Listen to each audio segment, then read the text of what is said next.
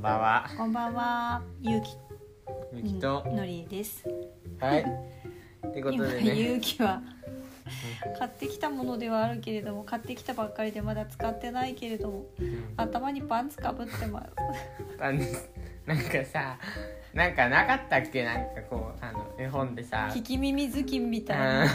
雲のあ違う雲じゃなくて熊のさ、あのなんかさ、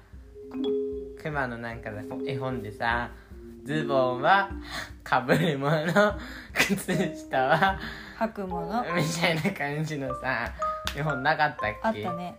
パンツはかぶるものみたいないや、パンツは履くものでしょ絵本読み間違えてるよ。あったね、昔ゆうきの、あの。絵本買ってあげた時の中にね。だなんかおかしいクマさんがいたんだよね、うんズボンはかぶるものみたいな感いじやいやいやあったね絵本、うんあったね、うん、ちょっと題名はもう忘れちゃったけそうだねど、まあ、これから使うパンツではあるからまだゆパンツとしての用途は ではないもののパンツなのになんでそんな喜んで頭にかぶるかしかも2回目っていうねパンツをかぶるのがねうんパンツをかぶってそれを写真に撮ってお友達に送ってるっていうね意味がよくわかんないけどねもうなんかみんな1回目はさすがにちょっと新鮮なのもあって反応してくれたんだろうけどうん今回はままたかってきっと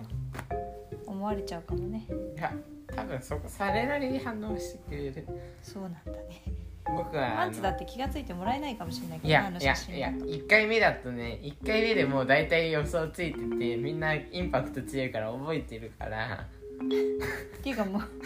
まだパンツかよって思ってんじゃんねさすがにねさすがに見たくねえよおめえのパンツなんてってバカだね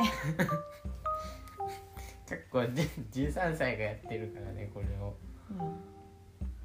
えどういう意味なんか5歳ぐらいがやってんだったらまあわかるけど頭にパンツパンツって、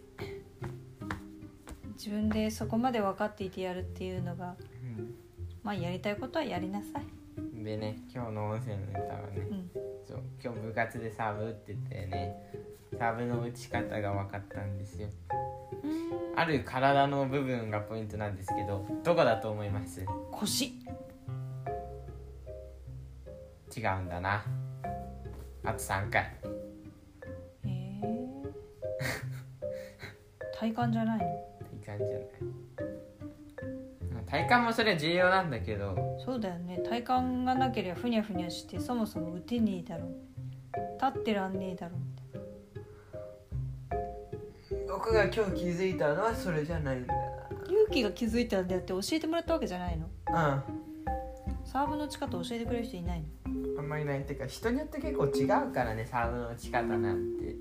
それはどうかわかんないよ違うよそれはそうちょっともういいからで何だと思う言ってる質問がよくわかんないしなんかわかんね一回はね肩甲骨だよ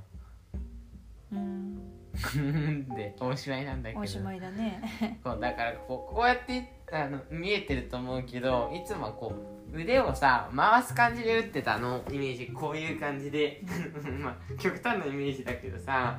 こういう感じで打ってたんだけど肩甲骨を使ってこう一回手を肩甲骨で引いてからこうやっぱ打つとね威力違うんだよなんとなく、まあそれはあるかもしれないけどうん、まあその気でづき肩甲を骨すげえと思いました、気づきを持った上でうそれなりにきっと探せば載ってんじゃないサーブの上手な打ち方とかもん、ってる調べたどなうせなら調べなさいよ バカタレが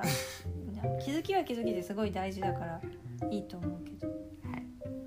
りました、うんまあ今日はねうんそうだね肩甲骨がやっぱ使うとうまく打てるなっていうことでねでもあれだよね自分の体がどういうふうに使うと有効になんかこう良くなるかっていうのを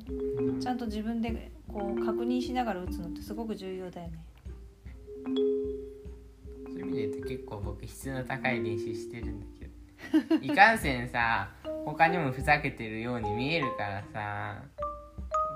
他にもふざけてるように見えるこうだから